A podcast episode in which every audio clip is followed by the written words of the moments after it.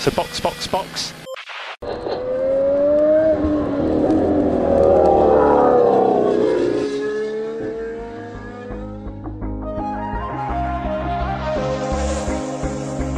Lost track of the forest through the trees, forgot what I was chasing.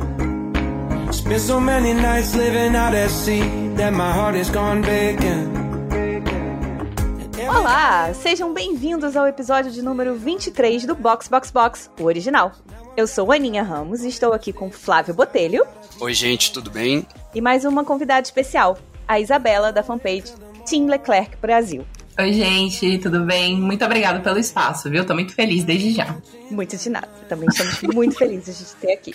Então, neste quarto episódio do nosso projeto de perfil de pilotos, vamos falar de Charles Leclerc, il predestinato da Ferrari, que já ganhou em Spa e em Monza em 2019 e agora busca levar a equipe de volta ao topo.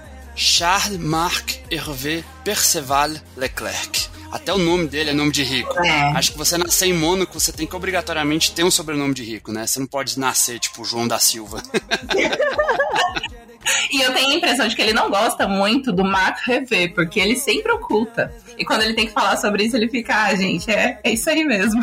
Deve ser nome composto, né? Aí ele não gosta. É, ele não gosta, na verdade, de nenhum dos três, né? Porque quando falam do Percival, ele, ele sempre faz aquela cara tipo, é, é, Percival, é. Meu pai que colocou esse nome. Muito contemplada, porque eu sou Isabela Aparecida. Então, assim, Era o destino. era o destino.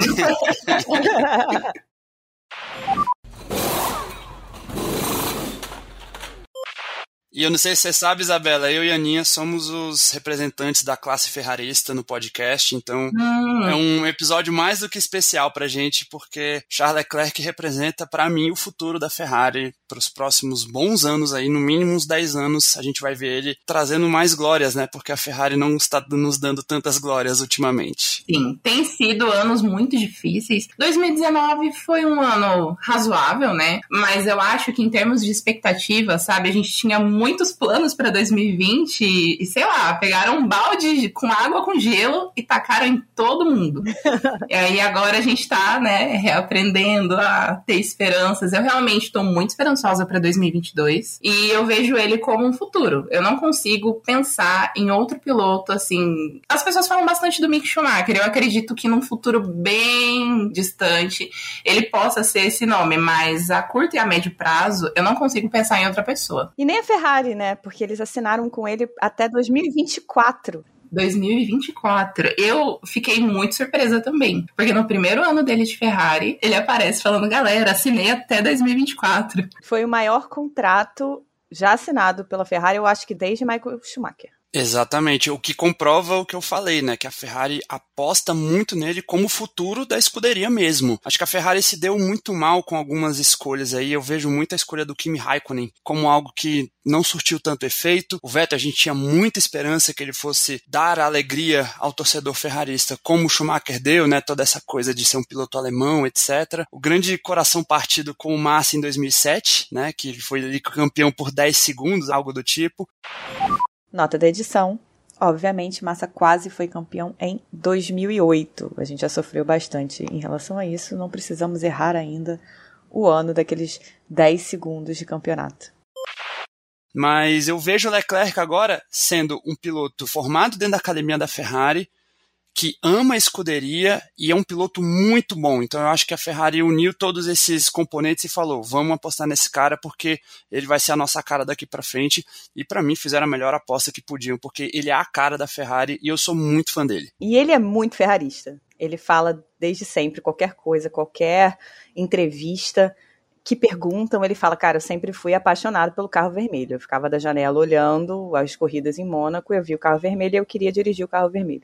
A gente já começa pelo fato do barco dele se chamar Monza, né? Monza, em homenagem a, a- não só a Ferrari, mas também a, a vitória dele em Monza, né? Exatamente. Aquela vitória maravilhosa. E meu Deus, a gente consegue sentir o quanto ele ama vestir vermelho só pela forma como ele fala, pela forma como ele se frustra quando ele não consegue dar algum resultado bom pra torcida, quanto ele se importa e quanto ele nutre esse sentimento positivo pela escuderia. Teve um vídeo de brincadeira dele com o Carlos, né? Que tá maravilhoso. E aí o Carlos entra na sala do Binotto, finge que vai sentar na, na cadeira do Binotto. E aí o Charles vai e bota as mãos assim na mesa. Aí fala: Então, vamos conversar sobre o aumento do meu contrato? Brincadeiras com fundo de verdade, né? Total, completamente. então, Charles Leclerc nasceu em 16 de outubro de 97. Então, vai fazer aí 24 aninhos. Um bebê. Um bebê. Um bebê dirigindo uma máquina. é muito novo. É pensar que ele tem 23, né? O Lando tem 21. É... São os expoentes da nova geração aí, né? Vamos vê-los durante muito tempo ainda na Fórmula 1. São nomes que correspondem muito, né? Com pouca idade. Demais. Acho que desde a entrada do Max na Fórmula 1, é, a gente vem esperando que cada vez mais esses pilotos jovens assumam a responsabilidade em equipes grandes, né? E eles chegam com muita expectativa. Eles já chegam mais maduros do que, não sei, o Hamilton não, porque o Hamilton é outro mundo, né? Mas acho que caras até como Rubinho, Massa, Raikkonen chegaram cedo, mas eu acho que eles não chegaram tão maduros quanto o Verstappen, não, porque o Verstappen era muito novo. Mas o Leclerc, o Norris, o George Russell. Nesses últimos anos, cada vez mais pessoas também acompanham as categorias de base. Então, quando o Charles chegou na Fórmula 1, as pessoas já sabiam quem ele era. E já sabiam quais eram as expectativas projetadas em cima dele também. Em relação à família, o pai dele, Hervé Leclerc, também era piloto. A mãe dele, Pascal, dona de um salão de beleza. E ele tem dois irmãos, o Arthur Leclerc, que hoje está na Fórmula 3, e o Lorenzo Leclerc, que é administrador de empresas. Isso mesmo. Já deu uma stalkeada no LinkedIn dele? É, assim, assustador. Jura? Assim, ele tem muito curso, muita... Ele fez é, pós-graduação, sabe? Ele realmente é ativo na área desde 2010, aparentemente. Ele era melhor amigo do Jules Bianchi, as famílias eram amigas, e o Jules Bianchi era padrinho do Charles. E foi quem apresentou o Nicholas Todd, que é o empresário do Charles. Podemos chamar de anjo da guarda, né? Total. Se não fosse o Nicholas Todd, se não fosse esse, esse conhecimento do, do Jules Bianchi, essa união das famílias, provavelmente nenhum dos dois, nem Arthur, nem Charles, estariam correndo hoje. Concordo totalmente. Apesar de a família ter dinheiro, não tem dinheiro suficiente para Fórmula 1. Porque existe essa diferença, né? E por isso que o Charles também nutre esse sentimento de gratidão pelo Jules Bianchi, principalmente pela Ferrari, né? Porque o Nicolas Todd sempre teve uma ligação muito forte com a Ferrari por conta do pai, Jean Todd, chefe de equipe durante os anos áureos da Ferrari no começo dos anos 2000. Exatamente. E assim, se não fosse o Bianchi e o Nicolas Todd, eles não teriam nem condições, nem do próprio Charles tá é, competindo no kart. Agora ele poderia ser qualquer outra coisa monegasco, né? Ia trabalhar no cassino de Monte Carlo ali na, na portaria, de é dealer de blackjack, alguma coisa do tipo.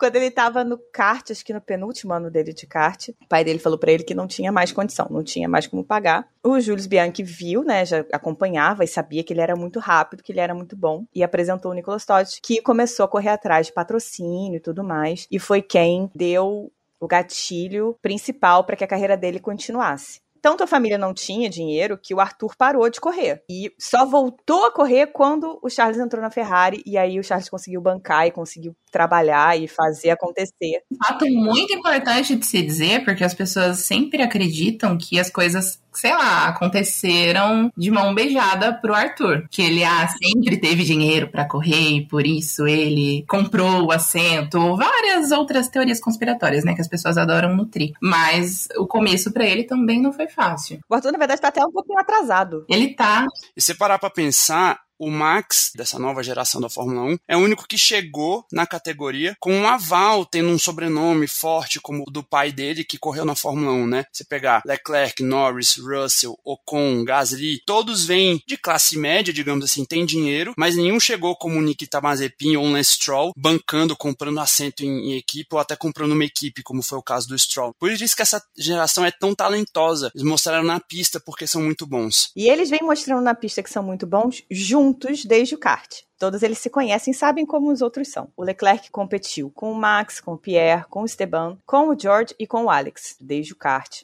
até chegar na Fórmula 1. Durante Fórmula 3, que não era Fórmula 3, era GP3. Fórmula 2, ele também competiu com o Giovinazzi, com o Lance Stroll. Sei lá, metade desse grid aí já se conhece Há muito tempo. É uma coisa que eu gosto muito, é que tem muitas fotos deles, assim, criancinhas, né? Sim. Eles realmente se conhecem praticamente desde berço. São laços bem duradouros, não quer dizer que eles se adorem desde sempre. né? Tem fotos do Leclerc e do Gasly pequenininhos na época de kart na França, que é muito legal, né? Os dois com a mesma carinha. Muito fofos. Mas assim, é muito bacana ver, ver esse crescimento deles, né? Até chegar na Fórmula 1. Tem foto dele com o Gasly e o Ocon. Tem foto dele com o Gasly. Tem uma foto maravilhosa dele com o Alex e o George. Que eles estão os três sentadinhos mexendo no celular. É muito engraçado. E Leclerc nessa época do kart novinho, ostentando aquele cabelinho de Justin Bieber, né? Que era muito moda na época, né? Uma Total. coisa maravilhosa. Todas as menininhas morriam pelo garoto que tinha cabelinho de Justin Bieber. Pronto, falei. Exatamente. E ele realmente demorou pra cortar o cabelo, né? Ele levou o, o Justin Bieber, assim, até uns 15 anos, eu acho. 16 anos, sei lá, por aí. Aí você pega a foto dele com os 16 anos aí, que eu acho que já não, não tinha mais esse cabelo longo. Mas é aquilo que você falou, Isabela. Não eram todos eles que se amavam e nem se amavam o tempo todo. o Esteban Ocon falou no Beyond the Grid dele que ele tinha sonhos de matar o Leclerc quando eles eram crianças, tipo, com 8 anos, porque ele era muito rápido. E ele queria bater no Porque não conseguia passar. Eu acho que, assim, os únicos que realmente eram muito amiguinhos ao ponto de não brigar eram o Pierre e o Charles mesmo. É. Porque ele também, né, tem a, a rivalidade histórica com o Max, meu Deus. Saiu, é, foi recentemente, né, por causa do GP da Holanda, que a Zigo, que é uma emissora holandesa, foi entrevistar o Leclerc e o Sainz. E aí o repórter foi perguntar para o Leclerc de uma história que todo mundo que é fã do Leclerc, e provavelmente do Max também, já viu o vídeo dos dois saindo de uma corrida. E o Max puto, mas ele tava muito puto. Falando como ele tinha sido jogado para fora, que não sei o que, a cara dele vermelha, ele tinha umas bochechas grandes, né? Então via aquela cara vermelha redonda do Verstappen, puto da vida, xingando o Charles Leclerc. E a cara do Verstappen continua vermelha até hoje, né? Quando ele tira a balaclava, quando ele tá suado e cansado, ele continua com as bochechas vermelhas até hoje. Essa é a mesma pessoa que quase voou no Charles anos atrás. É, e aí o Charles chega pra responder, né? Porque ele tava reclamando, aí chega o repórter pra responder. O Charles com a cara mais lavada do mundo, você vê o deboche, assim, escorrendo dele. It was just an incident. Ele não sabe falar incident. Né? Incident. It was just an incident. tão engraçado, mas é tão engraçado. Assim, desde aquela época, eu sempre tive a curiosidade de saber de quem era a culpa nessa situação toda, mas só pela forma como ele responde, assim, ele tá aí, sem mais entrevistas, né? Vamos andando aqui. Ele simplesmente fala que foi um incident e sai andando. Sim. E a cara dele já entrega que ele aprontou. Ele fala que ele era o capeta quando ele era adolescente. Que ele foi ficar mais calmo, mais tranquilo ali com 18, 19 anos. É, e a gente ainda consegue sentir o reflexo de uma certa afobação até o dia de hoje, né? Sim, ele é muito ansioso. Nossa, aqueles challenges que a Ferrari faz, nossa, eu fico querendo, sei lá, me teletransportar dentro dos challenges e falar, meu filho, se você fizer mais devagar, você vai fazer melhor. Ele é muito afobado. Ele é a pessoa mais afobada que eu já vi na vida. E aí ele conta como é que foi de fato que aconteceu, né? Ele deu uma espalhada pro Max pra ultrapassar o Max, o Max ficou puto. Jogou ele longe, ele saiu de segundo pra sétimo. Isso numa corrida em chuva. Aí ele subiu de novo, chegou em segundo atrás do Max. Aí quando acabou a corrida, ele emparelhou com o Max e foi perguntar pra ele o que, que ele tinha feito. Ainda fez a mãozinha italiana, né? O que, que você fez? Aí os dois acabaram se tocando e nessa que eles se tocaram, o Max pegou uma linha molhada da pista e foi parar numa poça d'água que pegava na cintura dele. E os dois foram desclassificados da prova. Eu achei isso sensacional. Os dois desclassificados. Sinceramente, agora eu te pergunto, seria a Áustria 2019 a vingança do Max? Pensando nisso, faz muito sentido, né? Se fosse o Max, chegaria nele e falaria, eu venci, sabe? Toma o troco. Toma aí, ó. e agora ninguém foi desclassificado. Os pontos contam. E não tem chuva, não tem poça de água, não tem ninguém com água na cintura. Depois dessa brincadeira toda, né, no kart, ele participou de Fórmula Renault e foi fazer a GP3. Ganhou a GP3, foi fazer a GP2, que na verdade foi o ano que virou F2.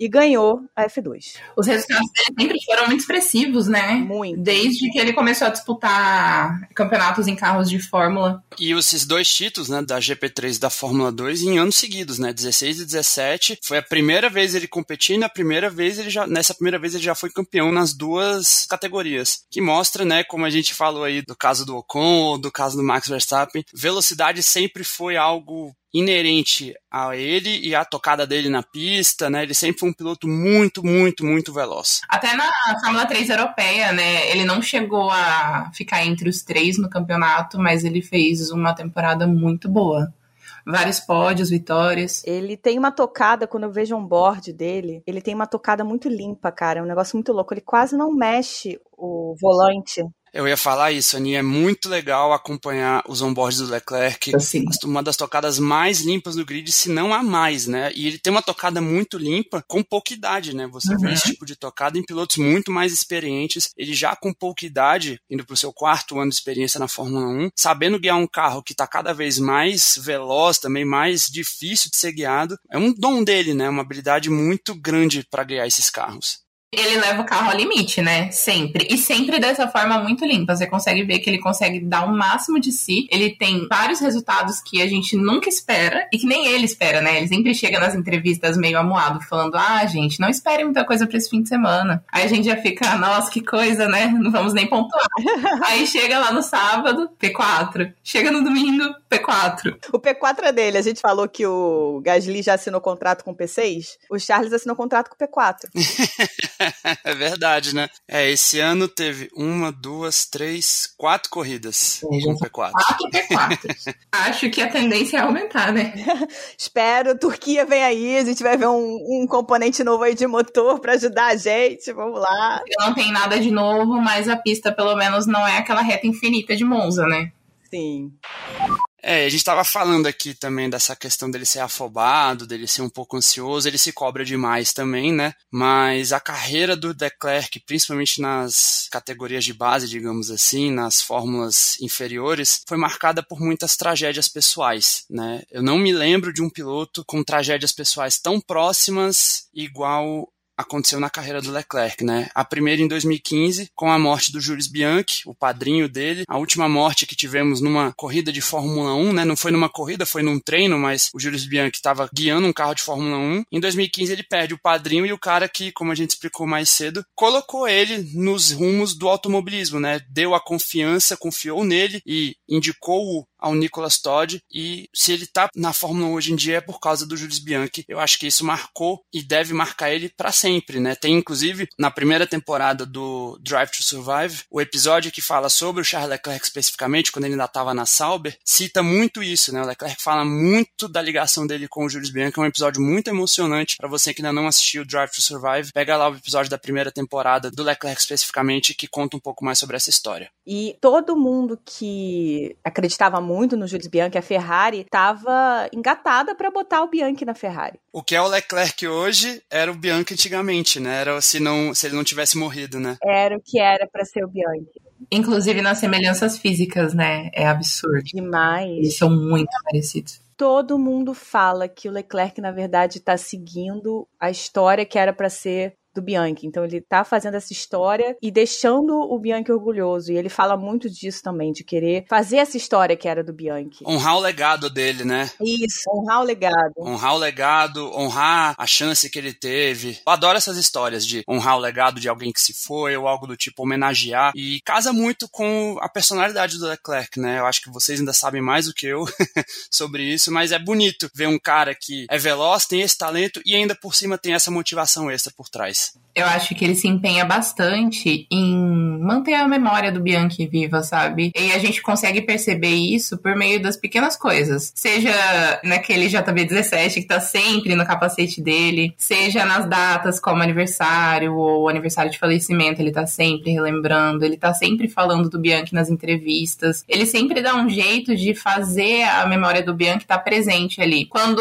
acontecem alguns acidentes, a gente entende o medo dele porque é um medo totalmente pautado nessa dor da perda, né? E ele é um dos que mais reage, né? Sim. Sempre que tem um acidente, ele é o primeiro a perguntar como é que fulano tá. Nossa, no acidente do Grosjean, os áudios dele eram desesperadores, desesperadores. O rádio dele me deixava nervosa. Ele tava muito nervoso, muito nervoso. This this was a big one. This was a big one. Is he okay? I will come back to you. Fuck! I've seen it in the mirrors. Who is it? It's Grosjean. No, please. Oh, fuck me. Não, ainda mais acontecer com outro piloto francês, né? Apesar de não ser da geração, o Leclerc não ser da geração do Grosjean, acho que ainda pegar outro piloto francês deve ser mais traumático ainda, né? Exatamente. Mesmo assim, ele tem uma força mental muito grande. Ele passa por cima das coisas, dos erros e das coisas que acontecem com uma facilidade que até me, me surpreende, né?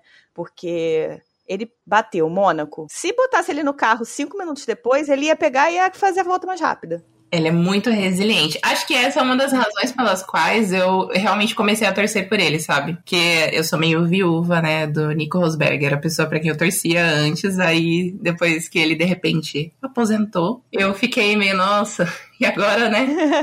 O que, que, eu vou fazer aqui? E aí, de repente, surge ele com toda essa história de superação. Em meio a um ambiente tão frio, ele é uma pessoa que, sei lá, ele consegue demonstrar tanto, sabe? Você consegue sentir a força dele por meio dessas situações difíceis, você consegue ver ele dia após dia evoluindo, se tornando uma pessoa melhor, um piloto melhor. E essas perdas, com certeza, eu acho que moldam ele cada vez mais. Não que alguém precise passar por isso, mas já que ele passou, ele cumpre um papel muito importante de extrair daquilo o melhor que ele puder, sabe? Eu acho que ajuda muito na questão da resiliência e principalmente também do amadurecimento, né? Ele ainda tem alguns lapsos, mas temos que lembrar, ele tem 23 anos de idade. É óbvio que esses lapsos vão acontecer, né? Mas à medida que o tempo passa, ele vai também melhorando isso. Mas você vê que esse tipo de situação acaba o tornando ele, inclusive, um piloto bom e melhor ainda do que ele poderia ter sido, né? Se não tivesse, como você disse, né, Isabela? Essas coisas ninguém é obrigado a passar por isso, mas querendo ou não, acabou ajudando ele em algum aspecto, né? É, isso acaba moldando. É, acaba te amadurecendo, né? Acaba amadurecendo a pessoa. Quando você passa por um trauma desse tamanho, amadurece muito. E ele passou por dois. A gente falou do Bianchi. Mas quando ele estava na F2 em 2017, o pai dele, que já vinha doente, faleceu. A história que mais me impressiona é que o pai dele faleceu, tipo, numa quarta-feira, que eu tô dando uma chutada de tempo. E aí na quinta ele tinha que pegar o avião para ir para Baku, para correr. E ele foi, pegou um avião com alguém da Ferrari, que eu não vou lembrar agora quem foi, e a pessoa virou para ele e perguntou: Cara, mas o que, que você tá fazendo aqui? Seu pai acabou de falecer, você não tem que correr, você tem que. Você pode ficar com a sua família, não tem, não tem o que fazer. Ele, não, eu vou e eu vou ganhar esse, essa corrida pro meu pai. E ele foi e ele ganhou a corrida. Arrepia, né? Arrepia. E ele ainda falou pro pai, no leito de morte, pro pai ficar feliz, né? Aquela coisa assim. ele falou pro pai que ele tinha assinado com a Ferrari. Antes de assinar com a Sauber. Então, quando ele assinou com a Sauber, já foi meio que um alívio do tipo. Uma coisa que eu fiz pro meu pai ficar feliz e, e eu não tô. Não, não menti para ele completamente, né?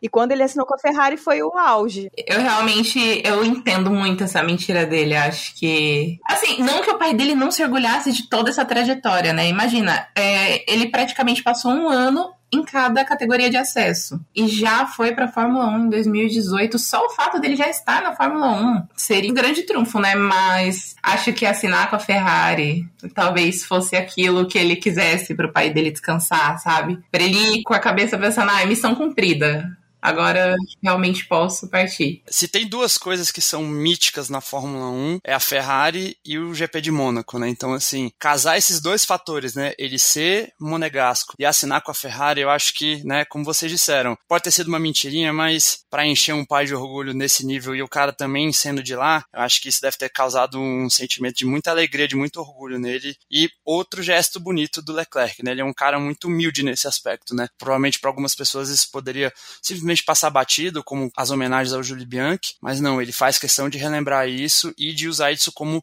elemento motivador também. Ele é uma pessoa de muito sentimento, ele demonstra sempre muito sentimento, com o que quer que seja. Seja se ele tá irritado porque não fez uma boa volta, se ele tá orgulhoso porque ele fez um bom trabalho. Ele é a pessoa que mais se cobra. Nossa. Uma coisa que eu vejo muito nos fãs, nós fãs dele, né?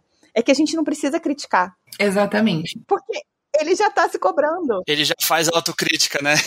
Ele se critica muito antes da gente pensar no que ele fez de errado, ele já tá se criticando. Ele se critica de uma forma que eu até esqueço o que ele fez e eu fico com vontade de falar, cara, não. Respira fundo, tá tudo certo. Eu acho que é até exagerado um pouco, né? Ele passa muito do ponto com ele mesmo. Se tem algo que marca essa personalidade dele da autocrítica, é esse evento, né? Daquele áudio. Foi, acho que foi no Azerbaijão, se eu não me engano. No Q2 do Baku. Foi Azerbaijão. Ele... Foi no Q2 do, de- do Azerbaijão, em Baku, né? Que ele só fala I'm stupid, I'm stupid.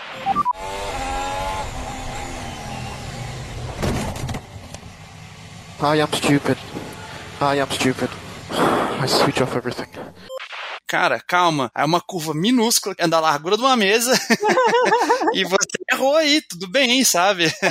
Eu jogo o Fórmula 1 2020 e toda vez que eu vou correr em Baku, eu sempre bato naquela curva. Sempre. Assim, depois que eu comecei a jogar, eu passei a entender ele ainda mais. É impossível fazer aquilo ali. E uma coisa que vem também muito disso, eu acho que é o que eu mais admiro nele, como pessoa.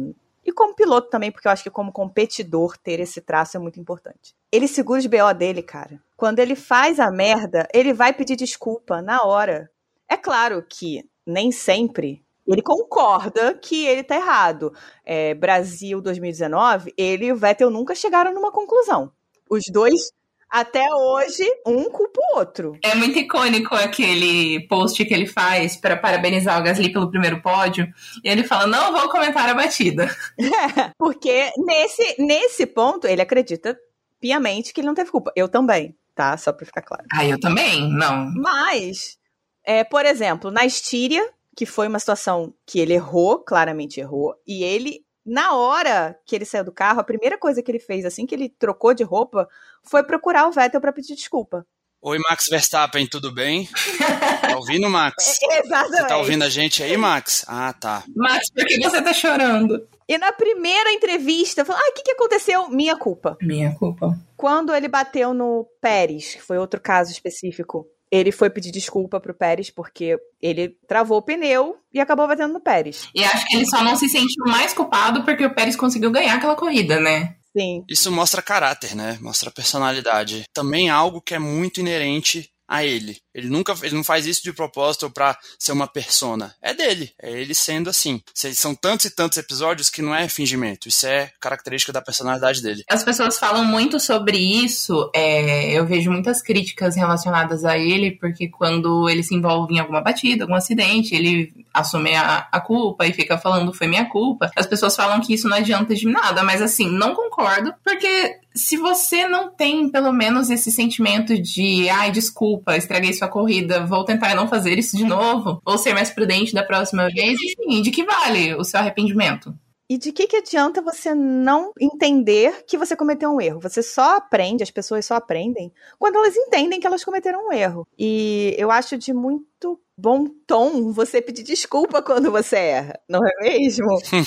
Então, é claro, é óbvio, não vai fazer o carro do cara voltar pra pista. Não, não vai. Mas jura que você acha que é a mesma coisa o cara que bate e vira as costas e fala que não vai comentar do cara que bate e vai lá pedir desculpa? Exato. A gente volta também para aquela coisa de que nos últimos anos ele tem forçado muito, né? Aquela carroça do ano passado, essa semi-carroça desse ano. E às vezes isso leva a erro, né? Olha Monza 2020. ele é um piloto muito agressivo, no geral. Ele é o cara que vai arriscar. Hoje, é, você bota ele e o Carlos, dá pra fazer uma boa comparação. O Carlos é um pouco mais conservador. Conservador, é. Exatamente. O Charles arrisca muito mais. Por isso que ele faz voltas de Q3. Ele é um dos melhores, se não o melhor classificador da, da Fórmula 1 hoje. O nosso leãozinho de treino. Ele faz umas voltas de, de Q3, assim, que são surreais. O carro da Ferrari tá uma bosta, mas aí a gente pega 2019 e a gente tem uma noção. Foram sete poles. No primeiro ano, guiando uma Ferrari. No primeiro ano, guiando uma Ferrari. Tá certo que o motor tinha tomado bomba? Sim, mas nem por isso diminui os feitos dele, né? E aí você pega o primeiro ano dele na Alfa Romeo, Falecida Sauber. É a falecida Sal. ele fez ponto na Sauber em 1, 2, 3, 4, 5, 6, 7, 8, 9, 10 GPs. É muito cabuloso. No primeiro ano, correndo na Fórmula 1. No primeiro ano dele. Contra um cara que já estava correndo há uns 5 anos. Ele conseguiu ótimos resultados. É, acho que ele, ele marcou o quê? 39 pontos, né, nesse ano 39 pontos. Eu lembro desse ano de 2000, foi 18, né, que ele foi da Sauber. Uhum. Ele levava o carro pros Q3, né? Levando uma Sauber, que não é um carro fácil de levar pro Q3. A gente tá vendo, por exemplo, o Giovinazzi conseguiu isso agora em Monza, porque na 14 corrida do ano, não sei, levou a Alfa Romeo para um Q3. Depois de anos na Alfa Romeo. Exatamente. E ele levando o carro da Sauber pro Q3 várias vezes. Acho que isso mostra também o que a gente estava conversando lá no começo do episódio. A confiança que a Ferrari tem nele ele para ser esse piloto que vai liderar essa redenção, digamos assim, da Ferrari. A Ferrari voltar a ser a equipe que era antes, não tem piloto melhor para conduzir isso do que o Charles Leclerc. Ele é muito veloz e ele consegue extrair o máximo que o carro pode oferecer a ele, né? Tanto é que no ano passado, com aquela carroça, ele conseguiu fazer pódio. Eu comecei a primeira vez que eu notei o Leclerc foi em 2018 na Sauber nunca fui fã do Vettel nem do Raikkonen fanzona, assim. Então, assim, eu via Ferrari, tava torcendo para eles pra Ferrari ganhar, porque eu sou ferrarista. Mas em relação a pilotos, eu não tava, sabe, torcendo para piloto nenhum naquele momento. Eu tava meio órfã de piloto, que nem a Isabela falou, sabe? Te entendo. Eu tava super órfã de piloto. Eu tava torcendo pra Ferrari, óbvio, mas. E aí eu vi aquele leque. Aí já achei engraçado o leque, né? esse ser humano? E aí eu vi assim, daqui a pouco, sei lá, fazendo cinco ultrapassagens, sabe, umas coisas assim muito loucas. Aí eu lembro de uma ultrapassagem dele no GP da Rússia, que ele vai por fora da Raiz. Eu fiquei assim, gente, o que que é esse moleque? E a gente ficava falando disso o tempo todo, toda hora a gente comentava isso. E aí a gente quem é esse leque? Quem é esse cara? Quem é esse cara? Aí a Ferrari contratou, e aí que eu fui descobrir quem era. Então, quando ele foi pra Ferrari, eu sabia mais ou menos. Aí eu fui, agora sim, agora temos um piloto patrocinador da Ferrari. Quais foram as impressões de vocês quando ele foi anunciado na Ferrari? Vocês acharam que foi precipitado? Vocês acharam que, ah, talvez dê certo? Um passo em falso? Eu fiquei com ponto de interrogação. Porque ficou aquela questão de, gente, ele é novo, é o primeiro ano dele, a Ferrari nunca fez isso. Eu tinha certeza absoluta que a Ferrari ia buscar um Daniel Ricardo. É, eu também. Eu não achava que eles iam pro Leclerc. Eu achei desde o primeiro momento que a Ferrari fez uma aposta excelente. Justamente porque não é algo que a Ferrari faz ocasionalmente, a Ferrari estava precisando de um sangue novo, estava precisando mexer um pouco nessas estruturas, mexer um pouco nesse jeito de gerenciar os pilotos. Por que não colocar um cara veloz e que é cria da nossa casa? Desde o primeiro momento eu achei que foi uma aposta excelente da Ferrari. E vocês estavam falando de torcer, né, para pilotos da Ferrari. Eu sou ferrarista há muito tempo. Minha mãe é ferrarista, meu avô era ferrarista também. E acho que desde o Massa em 2007, eu não torcia para um piloto da Ferrari. Sim. Nunca gostei do Alonso como piloto da Ferrari, acho que não, não combinou as personalidades. Exatamente. O Vettel também nunca achei que fosse esse piloto, como ele acabou provando não sendo. E o Leclerc me traz de novo esse gosto de torcer para um piloto da Ferrari. Eu me sinto representado como ferrarista vendo o Leclerc guiar. Gosto muito do Sainz como segundo piloto, mas meu coração ferrarista vai sempre bater mais forte pro Charlinho. Exatamente. Nossa, eu entendo completamente o teu sentimento, porque, assim, é, a minha relação com a Ferrari, ela oficialmente começou quando eu comecei a torcer pelo Charles em 2019. E aí, é como se, sei lá, aos poucos eu fosse nutrindo um sentimento pela escuderia, mas não era algo tão definitivo. A entrada do Sainz na equipe me faz conseguir torcer para os dois, sabe? Sem essa coisa de ah, não torço para todos os pilotos, porque não é que eu desgoste do Vettel, mas eu não tive essa identificação com ele. Então, é, era um pouco difícil. Em 2018 eu torci muito por ele aqui em casa, assim, era a maior gritaria nos domingos eu e meu pai. Mas aí chegou um ponto que a gente falou, caramba, não vai dar, né? já dizia Kleber Machado, hoje não, hoje não, hoje sim. E aí, realmente, as coisas começaram a acontecer em relação a esse sentimento com a Ferrari quando ele foi para a escuderia. Eu fiquei muito feliz quando ele começou o ano e ele foi super bem. Assim, primeira corrida ele já foi bem. Nossa, sim. É, quando foi na segunda e ele fez uma pole, gente. Aí já iludiu todo mundo, né? De Cristo. Segunda corrida dele na Ferrari contra o Vettel. Tem uma lenda aí que as pessoas acham que o Leclerc chegou e o Vettel foi sendo jogado de lado. E não foi. No início do ano, claramente houve jogos de equipe para favorecer o Vettel. E tava certo. O Vettel era o primeiro piloto, o Leclerc era o, o cara novo. Tava certo. O Vettel sempre foi primeiro piloto em 2019. Isso é indiscutível. É claro. O cara, com o currículo que ele tem, tetracampeão do mundo, você não vai botar o moleque que acabou de subir para ser primeiro piloto. Ninguém vai fazer isso. Pois é, então. Nem o Verstappen foi isso na Red Bull, só depois, né? Por mais que o Helmut Marko morra de amores por ele, nem o Verstappen, no primeiro ano dele na, na Red Bull especificamente, foi alçado a primeiro piloto. Isso atraiu muito hate, né, em 2019, porque ele começou a ter resultados muito expressivos e as pessoas começaram a achar pelo novo, né? Ele desceu o pau no Seb, vamos ser honestos? Sim, é isso que eu ia falar. O hate vinha internamente da Ferrari, né? Porque como que um tetracampeão mundial não vai ficar com orgulho ferido de ver um moleque dando uma surra nele, né? Foi o surra que o Leclerc fez com o Vettel em 2019. O Vettel só foi ganhar uma corrida em Singapura. Ai, Singapura. Nossa, gente, meu sangue ferve até hoje. O Leclerc ganhou Bélgica, e Itália antes, logo antes. Ele ganhou a Bélgica depois da. Foi no, na morte do. Antoine Robert. Do Antônio Hubert, né? Foi no fim de semana que o Antônio Hubert morreu. E depois aquela vitória épica em Monza, que, para quem é ferrarista, ver uma Ferrari ganhando em Monza. Tinha tempo que eu não me arrepiava com um pódio, como foi aquele pódio em 2019.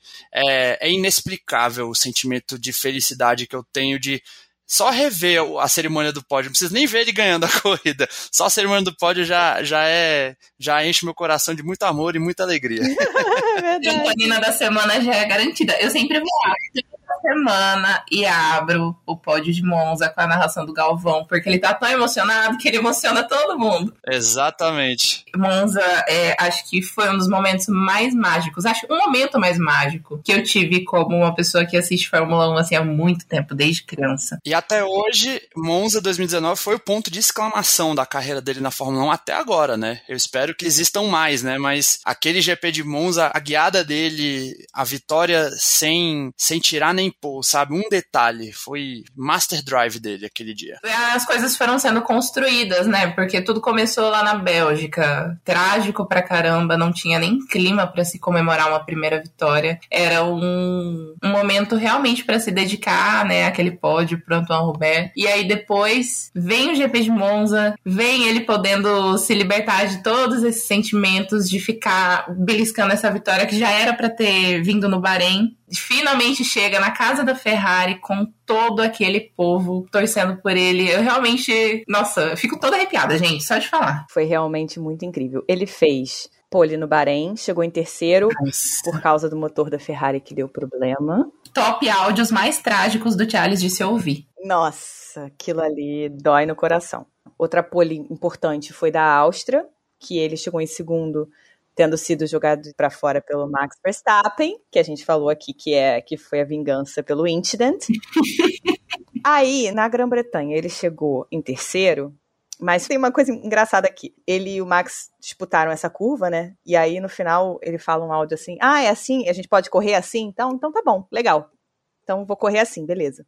Aí chegou em Silverstone, eles tiveram a mesma disputa. E aí o Charles fez a mesma coisa que o Verstappen fez com ele na Áustria. Já que pode correr assim, e aí o Charles passou o Verstappen e chegou em terceiro. Foi o Incident Parte 3, né? Foi o Incident Parte 3. Ele ganhou na Bélgica, ganhou na Itália. Quando chegou em Singapura, ele fez a pole e aí a Ferrari arrumou um undercut pro Vettel. Ai. E aí é um áudio que é muito engraçado, na verdade. Porque rola um safety car e o Leclerc começa a fazer um discurso no rádio. Eu não tô entendendo o que, que aconteceu. Papapá, papapá. Cara, vocês, vocês me fuderam, vocês fizeram um undercut com o cara. O melhor de tudo são o, o, os engenheiros tentando ser diplomáticos no áudio, né? É.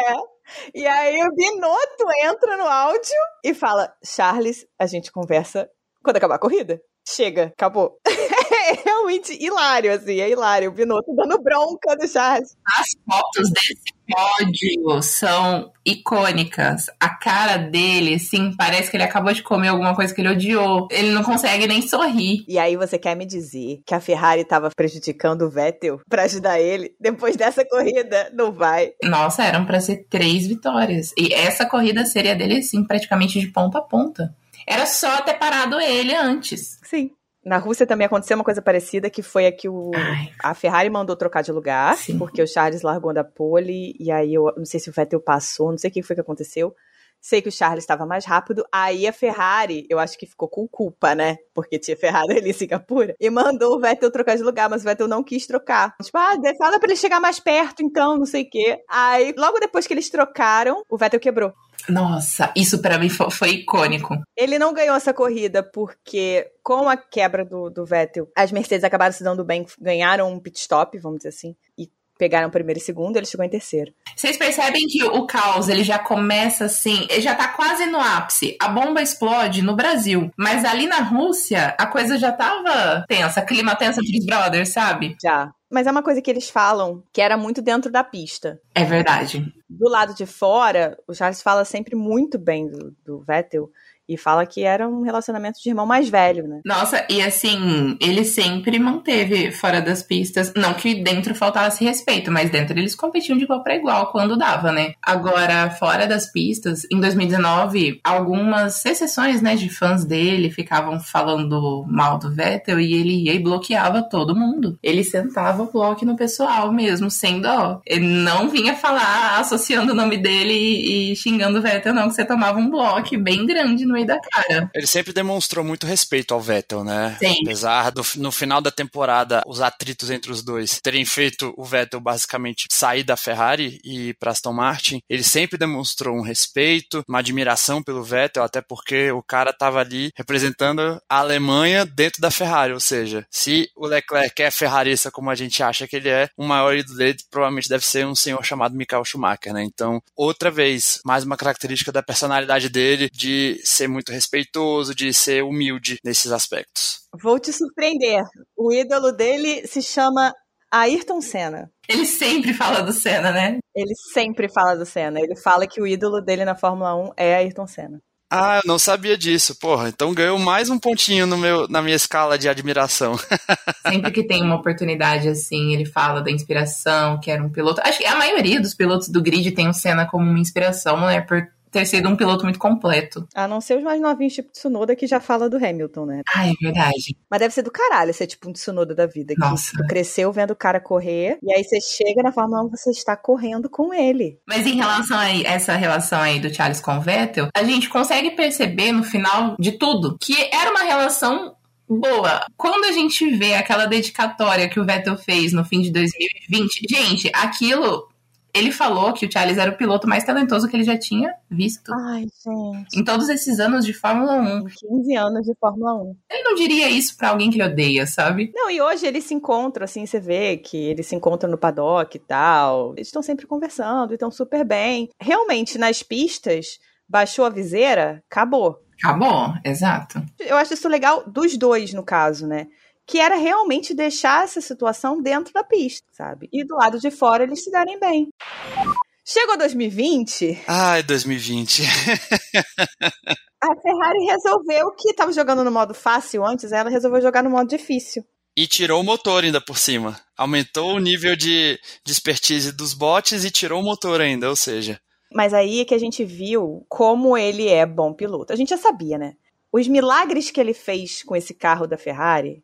Ele fez dois pódios com esse carro horroroso. Ele fez três quartos lugares. Ele fez ponto em quase todas as corridas. A não ser as que ele saiu, bateu. ou- Deu DNF. Ele teve quatro, né? Foram quatro DNF e três corridas que ele não marcou ponto. Foi Hungria, Bélgica e Abu Dhabi. Mas aquele carro que o Vettel simplesmente não conseguia dirigir, o que ele fez foi surreal. O que ele conseguiu se adaptar, que é uma coisa muito importante no piloto, ser adaptável, foi fora do normal. 2020 foi um ano de muito amadurecimento, porque a partir do momento em que o Vettel não vai continuar na Ferrari, as pessoas veem o Charles como uma figura que responde ali pelo caos, né? E ele passou a ser dupla, triplamente cobrado pelos fãs, os fãs italianos que são bem fervorosos, né? Que eles mandam ver, não estão nem aí. E ele realmente teve que assumir a bronca, né? E assumiu bem. Ele respondeu bem. Não vejo fãs italianos que não gostem dele. É uma minoria, assim, uh, assim, acho que de mil um, sabe? É. Ah, vá, a Mônaco é quase Itália, pelo amor de Deus. tá do lado ali, é quase italiana. Pois é. Tá tudo certo. É quase Itália, já dizia Galvão Bueno. Exatamente. Ele teve milagres, como chegar em segundo na Áustria. Como ele conseguiu aquele segundo lugar na Áustria, né? Eu tô tentando adivinhar isso até hoje. O que, que ele fez ali? Que cheat ele usou para levar aquela carroça pro segundo lugar na Áustria? E em terceiro na, em Silverstone, quando os pneus estouraram. De todo mundo estourou, menos dele. A corrida que o Hamilton terminou com três pneus, né? Nossa. ele fez uns milagres aí. Mas para ele fazer milagre, ele tinha que forçar muito a barra. Quando você força muito a barra e você vai 100, 110%, você faz merda. E aí ele teve três casos muito claros de erros, simplesmente porque ele precisava arriscar com aquele carro, que foi Estíria, quando ele bateu no Vettel, Turquia, nossa, isso dói até hoje. Última curva, ele foi tentar ultrapassar o Pérez, ultrapassou, tomou o X, travou o pneu, perdeu a posição até pro Vettel que estava atrás, que foi o único pódio do Vettel. Esse áudio da Turquia também entra na gama de áudios traumáticos. Porque, nossa, ele entra em completo desespero e fala que fez um trabalho de merda e, nossa. E aí o Xavier fica lá, não, foca aí, né? Gente, Chave, eu fico muito nervosa com o Chave porque o Chave é muito calmo. Tudo pra ele é copy understood. Copy understood. Slow button on, slow button on. E o Bahrein, que foi quando ele. Foi do anel externo, né? Isso aqui. É, foi isso aqui que ele bateu no, no Pérez. Então, eu acho que esses três grandes erros dele mostram que ele estava tirando tudo e mais um pouco daquele carro. E como não fazer isso com aquela carroça chamada SF1000, né? Acho que ele chegava nesses GPs, tipo, eu não tenho nada a perder, o carro não tá rendendo nada, e eu concordo muito com o que a Isabela disse. Foi um ano de muito amadurecimento para ele, de entender até que ponto dá para levar um carro até o limite e entender também que tem certas corridas que ele vai ter que ganhar no braço, ou fazer algum resultado bom no braço, como foi o caso da Áustria, que ele chegou em segundo. Então, assim, ele tirou leite de pedra com aquele carro. Então, ele mostra isso desde sempre. E naquela Ferrari SF1000, eu acho que ele esticava o máximo que ele podia, porque o que, que ele ia perder com isso? O carro não ia render mesmo? Ele aprendeu muito. Em 2019, ele é um piloto agressivo e ele destruía os pneus porque ele tinha zero noção de gerenciamento de pneu. Então vamos lá, ele fez sete poles, ele converteu esse vitória em duas. Tirando Singapura e Bahrein, e Rússia, vai. É, as outras todas ele perdeu por falta de ritmo de corrida. Porque ele destruía os pneus, ele não tinha gerenciamento de pneus. 2020, ele foi obrigado a aprender. Ele sabia que era um ponto de melhora que ele precisava ter. E 2020 ele foi obrigado a aprender. E aprendeu. Esse ano, a diferença dele no ritmo de corrida é brutal pro que era 2019. Nossa, sim. Ele melhorou muito, ele tem muito mais consistência no ritmo de corrida. É, você pega hoje as corridas, compara ele com o Sainz, que é muito bom de ritmo de corrida, e eles estão pau a pau e muitas vezes o Leclerc tá melhor. Então, 2020 foi incrível para ele aprender muito, apesar de ter sido um ano muito difícil. E 2021 também muito difícil, porque o carro continua sendo o SF1000, só que com alguns acertos. Só que agora é SF21. Só que agora é SF21. Ele já conseguiu duas poles. Ele conseguiu o segundo lugar em Silverstone, que ele perdeu porque aquele motor deu problema. Acho que se não tivesse tido aquelas travas de motor, é... eu acho que ele tinha conseguido ganhar. Ele conseguiria. Nossa, que, que trauma. Tudo pra gente é mais difícil, vocês percebem? Olha, a gente tá sei lá, há quanto tempo falando e olha o tanto de trauma que a gente já relatou, sabe, nessa conversa. Demais, né? Muito difícil, cara. Tem que dar um banho de, de, sal grosso nele, igual a gente fala que tem que dar no, no Russell. Esse é outro. Tem que dar no Leclerc. A gente tem que levar uma ruda. É, fazer um banho de arruda lá no, no box da Ferrari, porque, porra, complicado. Mas esse ano ele tá mostrando consistência, apesar de Mônaco. Meu Deus. Ele tá mostrando consistência, ele tá conseguindo levar o carro é, nos pontos Sempre, ele só não marcou pontos na França. E, na verdade, até agora, ele só não terminou Mônaco e Hungria, que foi aquela. Que jogaram boliche com o carro dele, né? Bate-bate. Não terminou Mônaco porque não começou, né? e aí agora vem Rússia, que é uma pista um pouquinho menos de motor. Vamos ver o que, que eles conseguem fazer. E na Turquia, Provavelmente os dois vão tomar punição, vão começar do final do grid, porque vão começar a testar as pecinhas do motor. E teoricamente vão dar aí 15 cavalos de potência a mais pro motor da Ferrari. Ah, eu acho que vai ser um, um, baita de um ganho, porque, se eu não me engano, eu vi uma entrevista em que o Binotto fala que a nossa diferença em relação a cavalos de potência entre o motor da McLaren e o da Ferrari é algo perto de 20. Qualquer cavalo a mais de potência nesse motor da Ferrari já ajuda. Com certeza.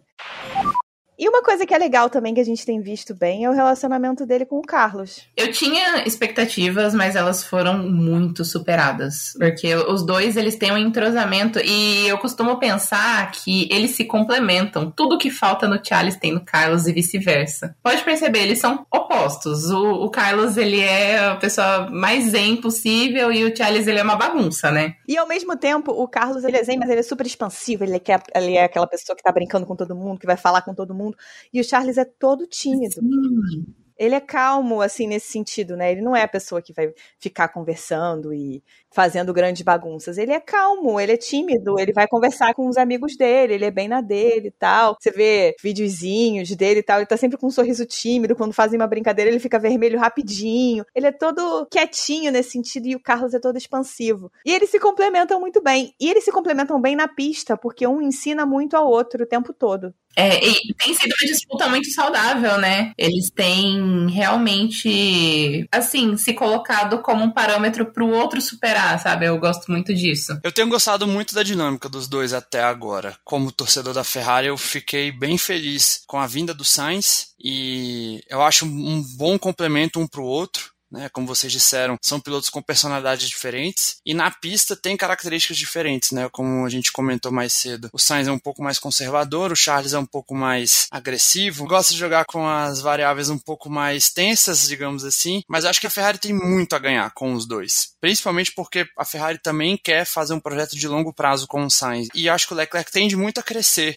a gente vê pelo Lando Norris, né? Lando Norris passou dois anos ao lado do Sainz e hoje em dia já é consolidado o primeiro piloto da McLaren. Então acho que o Charles também tem muito a aprender junto com o Sainz, que tem um pouquinho mais de experiência que ele, e acho que vai ser um, já está sendo, né, uma química bem legal entre os dois. O, o Sainz, assim, ele erra pouco, né? Ele errou algumas vezes esse ano, mas uh, é aquilo que a gente entra naquela questão de, ah, eles estão levando o carro realmente ao máximo. Geralmente a gente ouve um rádio deles falando, nossa, esse carro tá muito difícil de guiar. E aí logo depois tá no muro. Uma coisa que me chamou a atenção, que eu já falei no podcast em outros momentos, é que o tempo dos dois na Ferrari no início do ano para desenvolver o carro foi fundamental para a adaptação do Carlos. Então eu acredito muito que o Charles tenha sido muito importante para que o Carlos entendesse a dinâmica desse carro e se adaptasse mais rápido. E os dois claramente estão mostrando que o foco deles é desenvolver o carro para que chegue 2022 os dois possam lutar. E aí eles querem lutar de igual para igual.